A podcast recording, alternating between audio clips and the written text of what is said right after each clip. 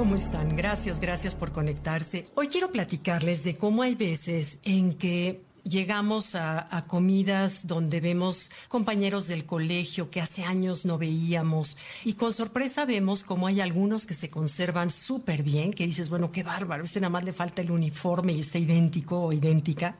Sin embargo, hay otros en que sí los notas un poquito más marchitos que el resto de, la, generación, ¿no? O del grupo que, que, de pronto estás viendo después de años. Y bueno, una de las razones, hoy quiero hablar precisamente de cuál es una de las razones y creo de las más importantes por la cual eso sucede, porque hay gente que envejece más pronto o más rápido que otras. Todo esto se debe, o en parte, a un proceso que se llama proceso de glicación avanzada. ¿Qué es la glicación avanzada? Miren, es el exceso de azúcar en la sangre. Y este exceso de azúcar en la sangre, eh, vamos a ver qué es lo que lo provoca.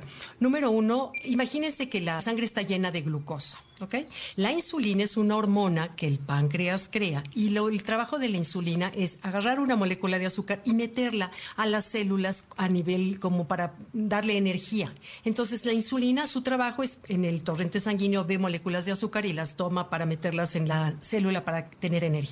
Muy bien, pero resulta que si los niveles de glucosa o azúcar en la sangre son muy altos, esta insulina por más que quiera, se le van a ir moléculas. Me, recuerda como, ¿se acuerdan? Alguna vez vieron un clip de Lucille Ball, que es muy chistoso, donde ella se come los chocolates de una fábrica. Entonces están saliendo los chocolates y Lucille Ball agarra el chocolate y se lo come, y se lo come, y se lo come, y de pronto ya no puede con tantos, y se le pasan la cantidad porque cada vez empiezan más rápido la producción de chocolates. Hagan de cuenta que eso sucede con la glicación avanzada, con, con demasiada azúcar en la sangre.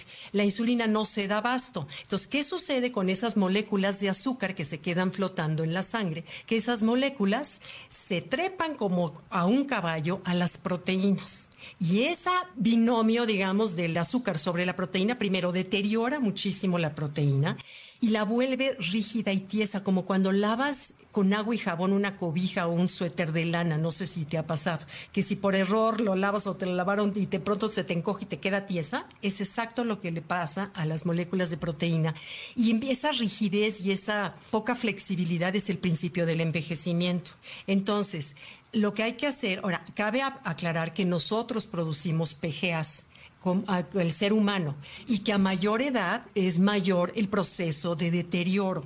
Entonces, ¿qué, hacer o qué ayuda para evitar esa, ese proceso de glicación avanzada que en inglés se llama ages, que cada vez es más común que lo veas en artículos, que los doctores que tenemos en podcast hablen de los ages, porque cada vez se conoce más en español, se llaman PGAs, productos de glicación avanzada. Acuérdate, esa molécula que está el azúcar sobre la proteína y se vuelve tiesa, dure y crea rigidez.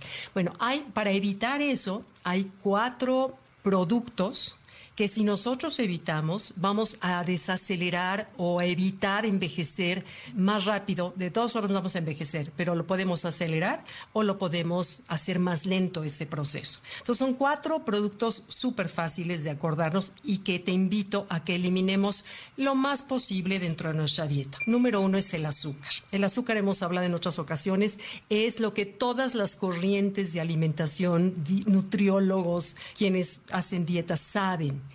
que es el enemigo número uno. En esta ocasión es porque el exceso de azúcar provoca este proceso de los PGAs que acabamos de mencionar. Entonces, el azúcar, evitar todo lo que lo contiene. obvio, refrescos, bueno, refrescos jamás, o sea, jamás, jamás, o sea, quítenlos de su vida.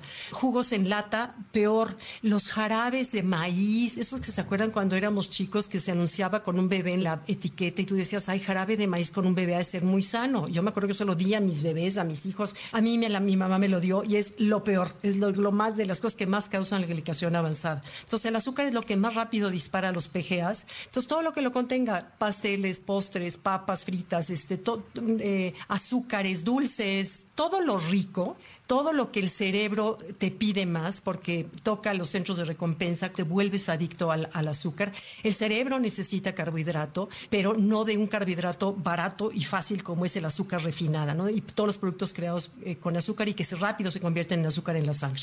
Entonces, número uno, azúcares, queda claro.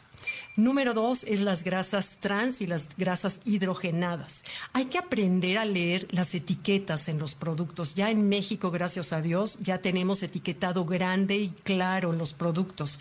Cuando dice exceso de grasas trans o grasas eh, saturadas, esas son las grasas que hay que evitar de por vida. Eso lo contienen todos los productos horneados comerciales. Esas donas que yo veo, por ejemplo, en los aeropuertos, esa marca de donas que todo mundo sale con cajas. Decía, no, bueno, yo los veo y digo, no tienen idea de la chatarra que se están metiendo.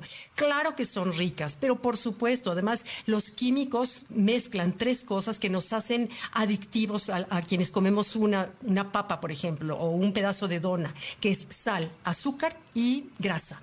Esas tres cosas juntas hagan de cuenta que es el dulce más delicioso que le puedes dar al cerebro. Entonces te hace comer y comer y comer y no, y no parar, te hace adicto, pero de verdad hay que meter la conciencia y darnos cuenta que si queremos mantenernos jóvenes más tiempo hay que evitarlo, ya aunque sea por vanidad. Entonces todas las grasas y por ejemplo las galletas saladas, que aunque no son dulces, las galletas saladas contienen grasas trans, las galletas comerciales, todas las galletas, galletas y productos horneados comerciales, ¿ok? La margarina lo contiene, los aceites para cocinar, excepto el aceite de aguacate que aguanta temperaturas altas y el aceite de coco, y hay otros aceites que aguantan temperaturas altas. No soy nutrióloga, no me dedico a esto, simplemente es, me apasiona la nutrición y siempre estoy estudiando cosas de nutrición. Número tres es alimentos procesados.